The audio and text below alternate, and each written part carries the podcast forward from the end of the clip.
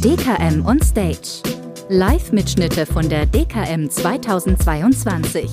Wir hören rein in die Entscheider-Talks. Herzlich willkommen, liebe Fachbesucherinnen und Fachbesucher. Wir sind zurück im Entscheider-Talk, Hashtag auf Augenhöhe. Mein Name ist Tina Kirchner. Ich bin Redakteurin beim Fachmagazin Ask Kompakt. Ich darf Sie alle recht herzlich begrüßen. Schön, dass Sie da sind.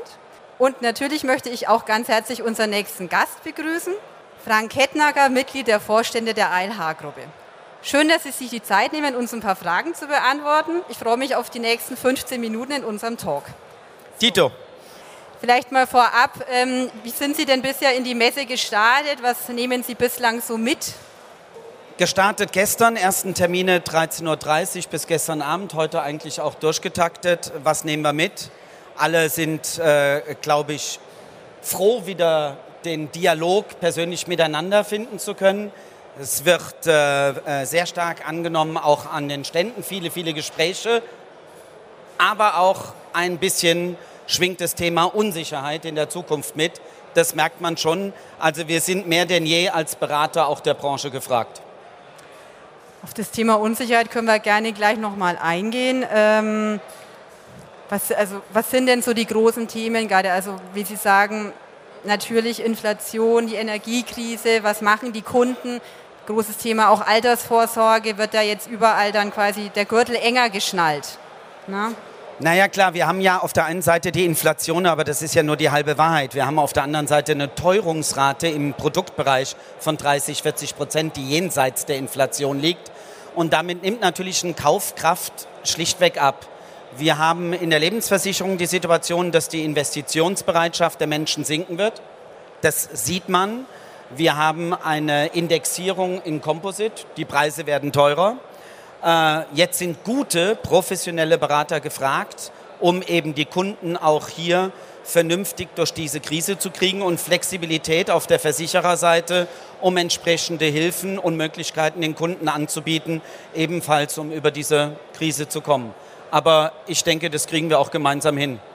Die Branche hat sich immer als krisenfest gezeigt. Bevor wir dann hier weitermachen, jetzt noch mal kurz zu Ihnen zurück. Also wir haben im Vorfeld gebeten ähm, um einen kurzen Steckbrief, in dem Sie persönlich vorgestellt werden. Ähm, das darf ich jetzt hier auch mal kurz vorlesen. Ich bin Frank Kettnacker, 56 Jahre alt und wohne seit einiger Zeit in einer wunderschönen Dachwohnung in Bad Vilbel. Seit 2007 bin ich Mitglied der Vorstände der ALH-Gruppe und verantworte das Ressort Vertrieb Marketing. Hätte ich nicht bereits als Fünfjähriger meine Leidenschaft für den Vertrieb beim Verkauf selbstgemalter Muscheln entdeckt, wäre ich auch gerne Tierhüter in der Serengeti geworden. Meine Urlaube verbringe ich unter anderem gerne auf Mallorca, der Insel mit den vielen Gesichtern.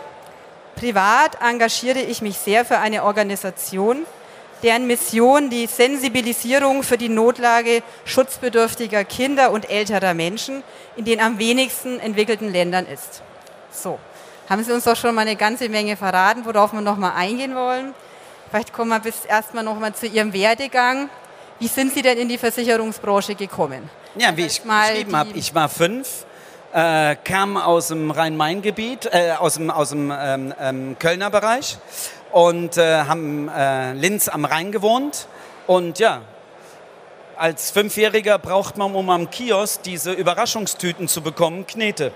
Also habe ich Muscheln gesammelt am Rhein, habe die angemalt und habe die in einer Zigarrenkiste vor der Wohnung draußen mit so einem Stühlchen verkauft.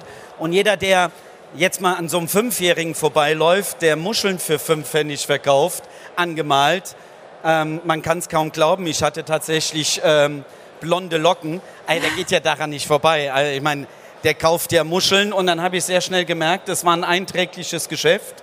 Und dann habe ich gedacht, Vertrieb ist vielleicht die Zukunft. dann haben wir es also quasi den Muscheln zu verdanken, dass Sie heute hier sitzen. Und genau so ist es. Und Sie waren obendrein sehr erfolgreich damit. Vielen Dank. Gut. Ähm, Sie erwähnten auch bereits, dass Sie gerne Ihren Urlaub in Mallorca verbringen. Was gefällt Ihnen denn besonders an der Insel? Sie sagten die vielen Gesichter. Zuerst mal, dass man unheimlich viel Kontakt kriegt, weil egal wo man hingeht, immer wenn es heißt, na, waren Sie schon in Urlaub oder warst du Ja. schon im Urlaub, wo geht's denn hin nach Mallorca? So, hat man schon mal einen Anknüpfungspunkt. Das ist immer das Beste, so äh, über, allein über die Insel, wie viele Menschen ich da kennengelernt habe. Unglaublich. Nein, die Insel hat wunderschöne Facetten. Sie wird leider Gottes immer reduziert Ja. auf ein paar Flecken. Aber wir kamen sehr früh auf die Inseln, haben unheimlich viel Vielfalt, Natur, äh, Menschen kennengelernt, Gastfreundschaft kennengelernt, ähm, so dass wir da quasi wirklich das schon als unsere zweite Heimat bezeichnen. Und womit verbringen Sie Ihre Freizeit dort am liebsten, wenn ich fragen darf? Nix tun. Sie werden es nicht glauben, ich kann total auf der faulen Haut liegen. Keine Termine, keine Steuerung, nicht morgens oder am Tag vorher schon wissen, was ich am nächsten Tag um 10 Uhr oder dass ich um 16 Uhr beim Entscheider-Talk sein muss bei Ihnen, sondern ich kann einfach in den Tag reinleben und das in einer schönen Umgebung mit netten Menschen und einem tollen Klima. Ja, nee, das hört sich auch ganz fantastisch an. Was machen Sie denn sonst gerne in Ihrer Freizeit, wenn Sie nicht in Mallorca sind? Oder machen Sie, ähm, Familie, wir haben vier Kinder, verheiratet, vier Kinder, Alter von ähm, 21 bis 29, da hat man eine Menge zu tun, ähm, die alle durchzubringen. Ähm, klar, Familie steht an erster Stelle, ähm, äh, vom Sport her gerne laufen, Golf spielen und reisen. Das sind so die Hobbys, die mich umgeben. Was sind da außer Mallorca so beliebte Ziele bei Ihnen? Oder was steht noch auf der Liste?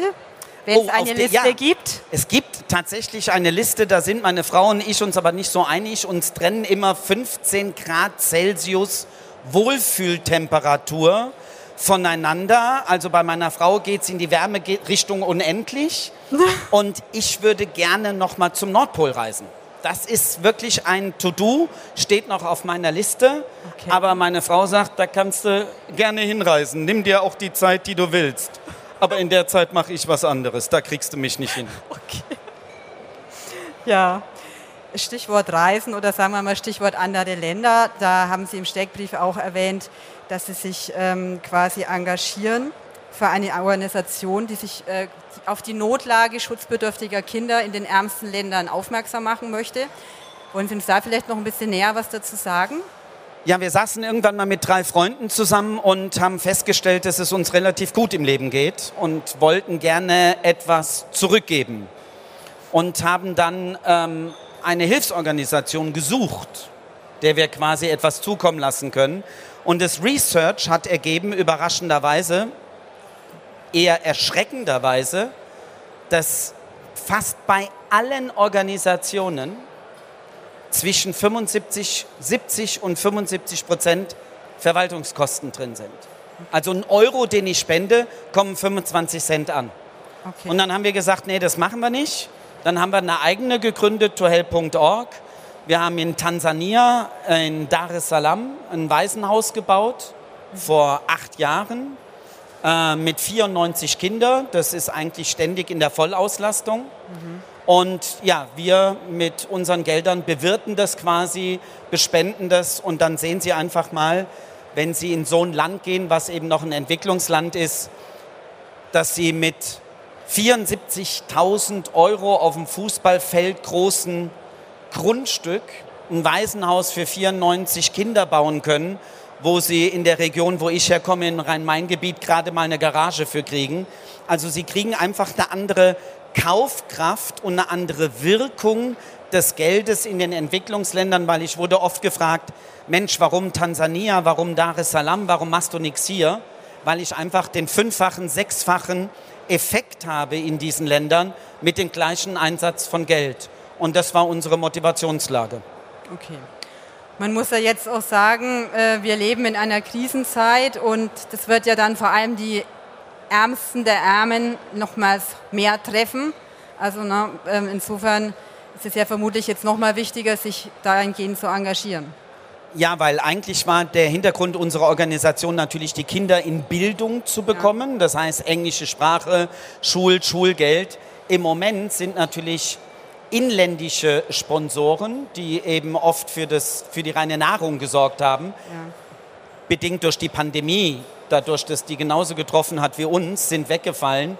Und im Moment geht es einzig und allein darum, die Kinder zu versorgen, Sicherheit und Nahrung zu geben. Also das ist im Moment der Hauptzweck. Und wir hoffen, dass wir das ganze Thema Bildung und sowas dann kurzfristig wieder aufgreifen können, wenn ein bisschen Ruhe einkehrt. Nee, ich denke, eine tolle Sache.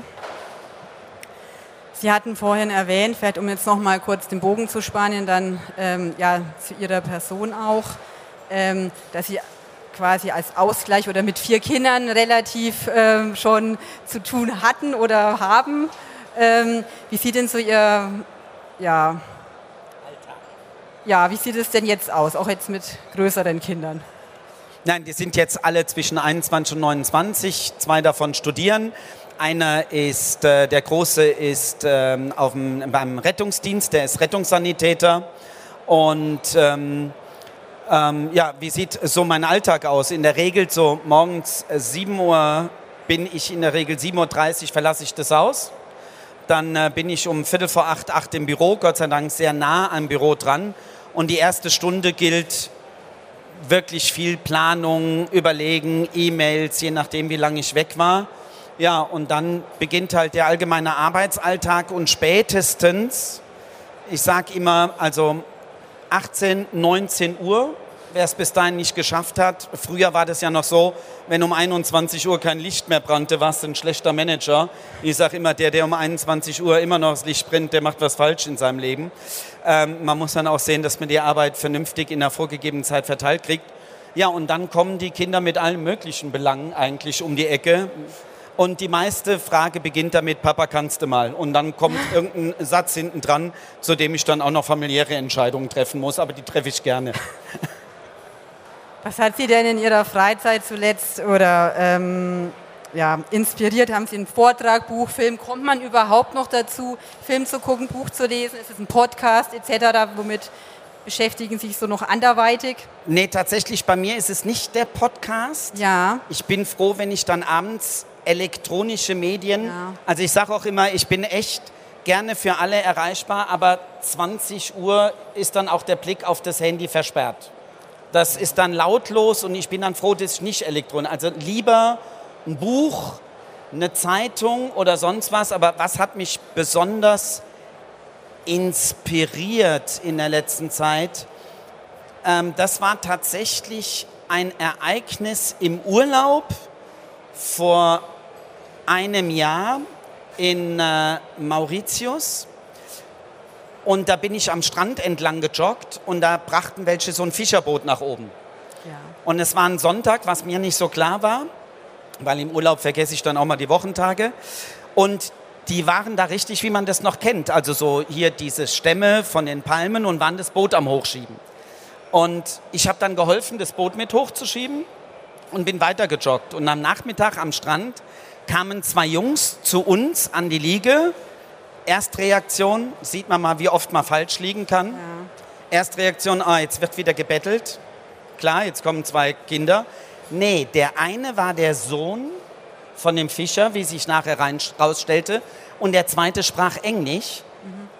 Und ich wurde zum Abendessen ah. eingeladen, weil ich einen Teil des Fangs durch die Hilfe mir zusteht, sozusagen, in deren Selbstverständnis. Ja. Und die haben erzählt, dass ich geholfen habe, dieses Boot damit oben, nach oben zu ziehen. Und wie das so ist, da ist man zuerst mal befremdlich und sagt so, nee, nee, nee, danke, muss nicht sein und habe ich gern gemacht und und und. Man hat aber gemerkt, dass der Sohn von dem Fischer darauf bestanden hat es hat auch ein bisschen, gebe ich zu, Überredungskünste bei meiner Frau, weil man sagt dann so, man ist jetzt so im Hotel und jetzt gehen wir in so eine, es war tatsächlich so eine Wellblechhütte direkt am Strand. Aber ähm, das war ein Maschendrahtzaun über so einer Feuerstelle, da lagen die Fische drauf, die die morgens gefangen haben. Wir haben unseren Fisch gegessen und über diesen Übersetzer echt nette Gespräche gehabt. Und das hat mich, dieses Teilen, dieses weitergeben, dieses Selbstverständnis. Ich finde, wir erleben schon im Moment bei uns in der Gesellschaft, ich verspüre das so, kann ich jetzt nicht für jeden sprechen, so ein bisschen, ja, wenn jeder an sich denkt, ist an jeden gedacht, ja, ähm, Ellenbogengesellschaft, wir sind sehr in uns gekehrt und wie offen nach außen gerichtet diese Menschen noch sind und selbst mit wenig das teilen zu wollen, das hat mich inspiriert, überrascht und äh, sehr berührt, wie man merkt. Nee, also auch eine beeindruckende Geschichte, muss man sagen. Also eigentlich toll, wenn dann auch so eine Hilfsbereitschaft auf so überraschende Weise so schön belohnt wird und in einem schönen Erlebnis endet. Ich denke, das war jetzt auch schon eigentlich ein schöner Schlusssatz. Zum Abschluss unseres Talks haben wir noch unsere kleine Abfragerunde. Ein paar Entweder-Oder-Fragen. Berge oder Meer? Meer mit Blick auf die Berge. Herzhaft oder süß? Herzhaft. Okay. Hund oder Katze? Oh, jetzt wird schwer. Äh, tierlos. Gut. Ich hasse Haare in der Wohnung, in irgendwo. Ich, ich weiß, jetzt sind hier bestimmt Hundebesitzer und Katzenbesitzern sagen, es gibt auch Exemplare, die nicht haaren. Ich bin nicht mit Tieren, sondern mit Muscheln aufgewachsen, wie wir vorhin gehört haben. Ich habe nichts mit Tieren am Hut, sorry. Nee. Ich kann mich weder für die eine noch für die andere. Fisch. Fisch, der hart nicht und hält die Klappe. Ich nehme den Fisch. Passt dann auch zur Muschel. Ne, dann sind wir wieder beim Einstieg. Fußball oder Golf? Golf. Und jetzt noch Büro oder mobiles Arbeiten? Mobiles Arbeiten. Wunderbar. So. Ich danke Ihnen ganz herzlich, dass Sie sich die Zeit genommen haben, uns ein paar Fragen zu beantworten. Hat Spaß gemacht, das Gespräch mit Ihnen war sehr interessant. Vielen Dank. Sehr gerne. Dank auch an unsere Zuhörerinnen und Zuhörer. Ich denke jetzt nochmal einen herzlichen Applaus für Herrn Kettner.